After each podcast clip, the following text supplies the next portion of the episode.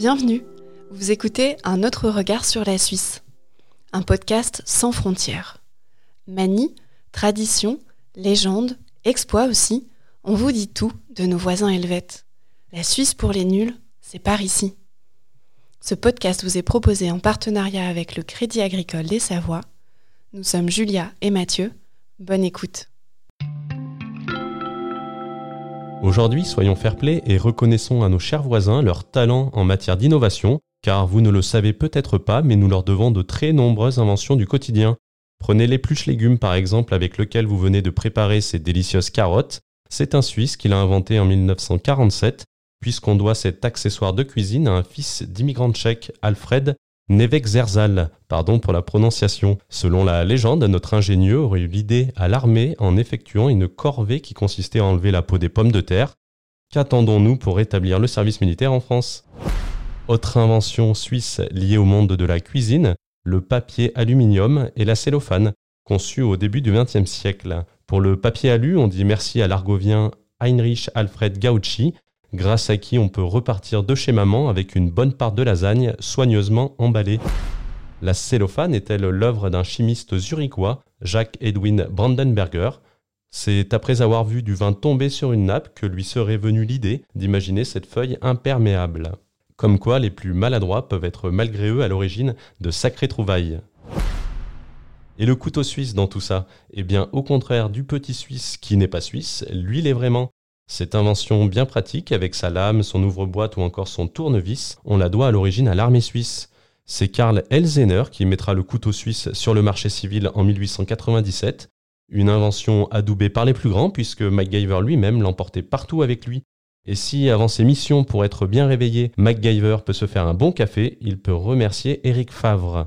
Ingénieur aérospatial vaudois, c'est lui qui a inventé les fameuses capsules de café Nespresso lorsqu'il entra à Nestlé en 1975. La marque sera lancée en 1986 et aujourd'hui il s'en écoule plus de 9 milliards chaque année dans le monde.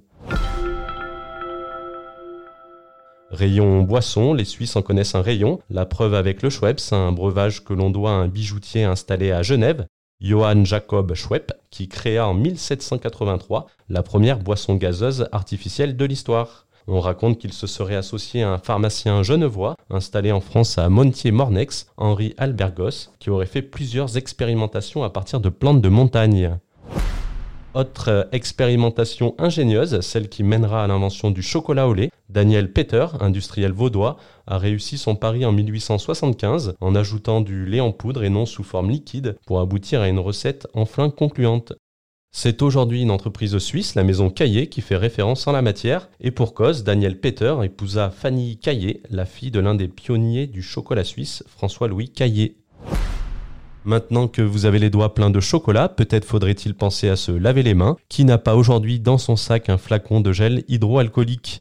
Voilà encore une invention suisse devenue incontournable. On la doit au médecin Didier Pité qui l'a mise au point dans les années 1990, à l'origine pour limiter la propagation des maladies nosocomiales. Il cherchait alors un produit pouvant être facilement utilisé pendant les soins sans nécessité de rinçage. Plutôt que de vouloir tirer profit de son idée en la brevetant, Didier Pité fera don de son invention à l'Organisation mondiale de la santé. On l'appelle donc docteur main propre, un surnom qui lui va à merveille.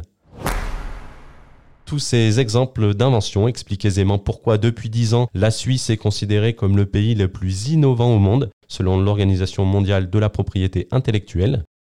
Alors on dit bravo chers voisins et à bientôt pour un nouvel épisode qui vous permettra de poser un autre regard sur la Suisse. Pour notre prochain podcast, vous devriez avoir l'eau à la bouche, ou plutôt le pain dans le fromage, puisque l'on va vous parler de fondue. Alors, savoyarde ou suisse, c'est tout le débat.